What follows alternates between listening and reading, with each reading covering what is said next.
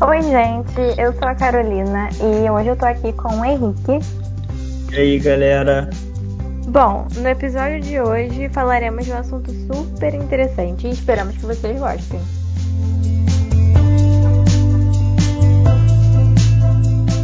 Como vocês viram na capa, vamos falar sobre fósseis vivos. Mas o que seria isso?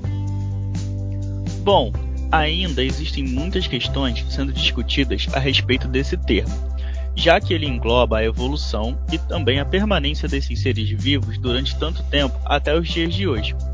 Esse termo ele foi usado por Darwin lá na origem das espécies, para se referir a organismos que mantiveram as suas características quando comparados aos indivíduos fósseis.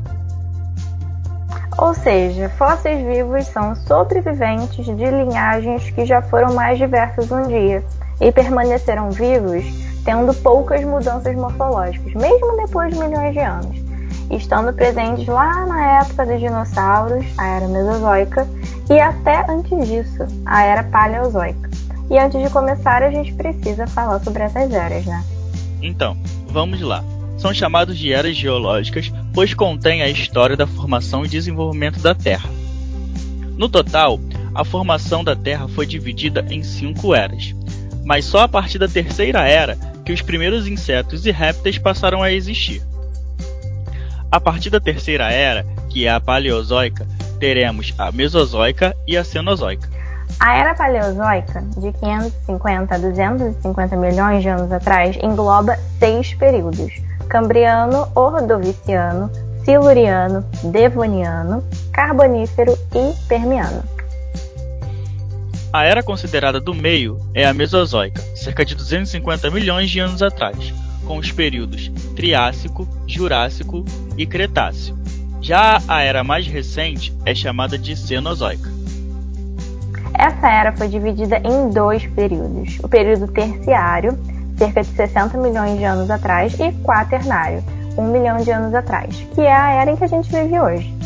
E o primeiro fóssil vivo que vamos falar sobre é considerado um dos maiores predadores marinhos, podendo medir cerca de 6 metros de comprimento. Já sabe qual é? Hum, eu acho que sei qual é, é o tubarão. É, ele mesmo, o temido tubarão branco.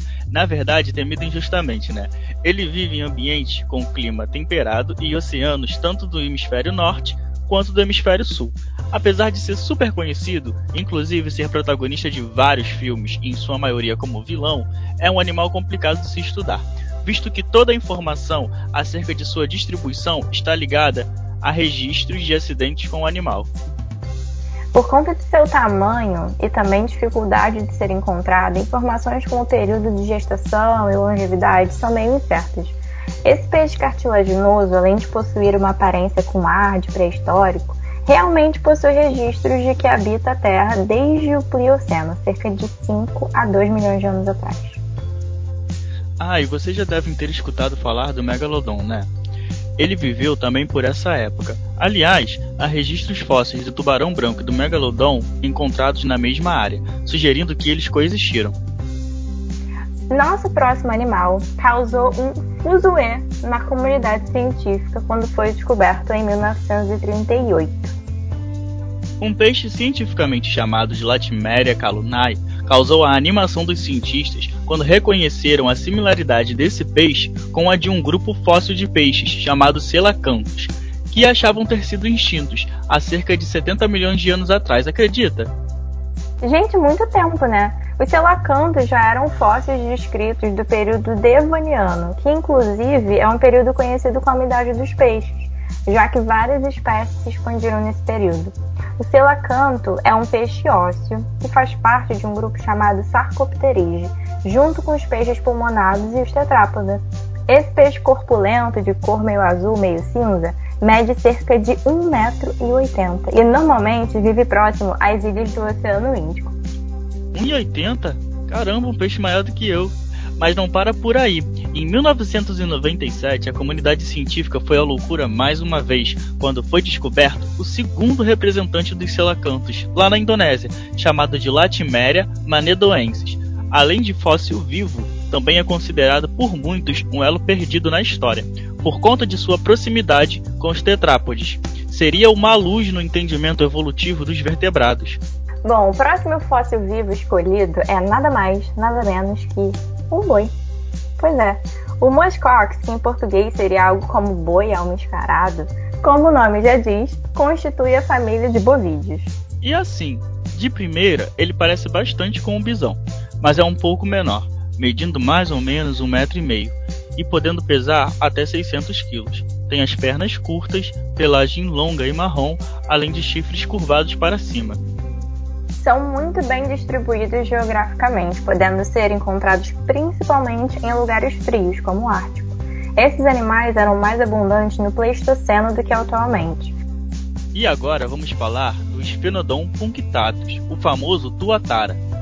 Não poderíamos falar de fósseis vivos sem citar ele, né?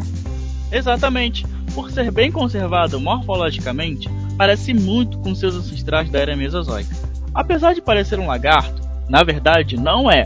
Na realidade, ele é o único representante vivo da ordem Ricocephalia, um grupo que surgiu lá no Triássico, parente do grupo dos lagartos e cobras. Cerca de 40 espécies da ordem Ricocephalia são conhecidas. Viveram juntos os dinossauros na era Mesozoica e eram bem abundantes. O tuatara pode atingir até 80 anos de idade e é endêmico da Nova Zelândia. Inclusive, ele é tão bem visto que tem até selo estampado com a imagem dele. Caraca, um selo não é para qualquer um, né? Pois é. Gente, agora vamos falar de um animal que, se vocês gostam de Pokémon, vocês devem conhecer. São os Nautilus, moluscos cefalópodes do gênero Nautilus, que fazem parte da família Nautilidae. Esse gênero engloba cinco espécies. Além dele, existe um outro gênero chamado Alonautilus. Os nautiloides fazem parte da única linhagem existente de cefalópodes com conchas externas. Estes vertebrados marinhos são organismos modelo quando o assunto é fóssil vivo. Hoje em dia, eles podem ser encontrados na região do Indo-Pacífico, mais ou menos da área da Tailândia até Filipinas. Como fósseis vivos ameaçados de extinção, o número de indivíduos da população é um pouco incerto, o que dificulta em certo nível a possibilidade da conservação das espécies, além do monitoramento em relação ao impacto da ação humana, pois são considerados organismos vulneráveis. Já que evidências mostram sua ocorrência na Terra há mais de 100 milhões de anos, estando em abundância durante o Permiano e o Cretáceo. Mas por conta da extinção em massa durante aquele período, apenas uma linhagem sobreviveu. Bom, já falamos de peixe, de ruminante, até molusco, né? Agora vamos falar de anfíbios. É, e agora vamos falar da maior salamandra que existe e também maior espécie de anfíbio vivo.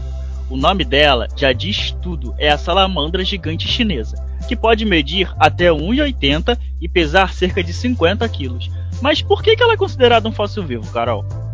Bom, ela é uma das três espécies existentes da família ancestral Cryptobranchidae, que lá entre o Jurássico e o Cretáceo se separou das outras linhagens de salamandras. Ah, pode crer. E essa espécie costumava ser bem distribuída pela China, né? Em córregos e rios. Mas por conta da poluição das águas, da destruição do seu habitat e também da caça para alimentação, sua população diminuiu cerca de 80% desde os anos 50 o que coloca na lista de animais em ameaça crítica.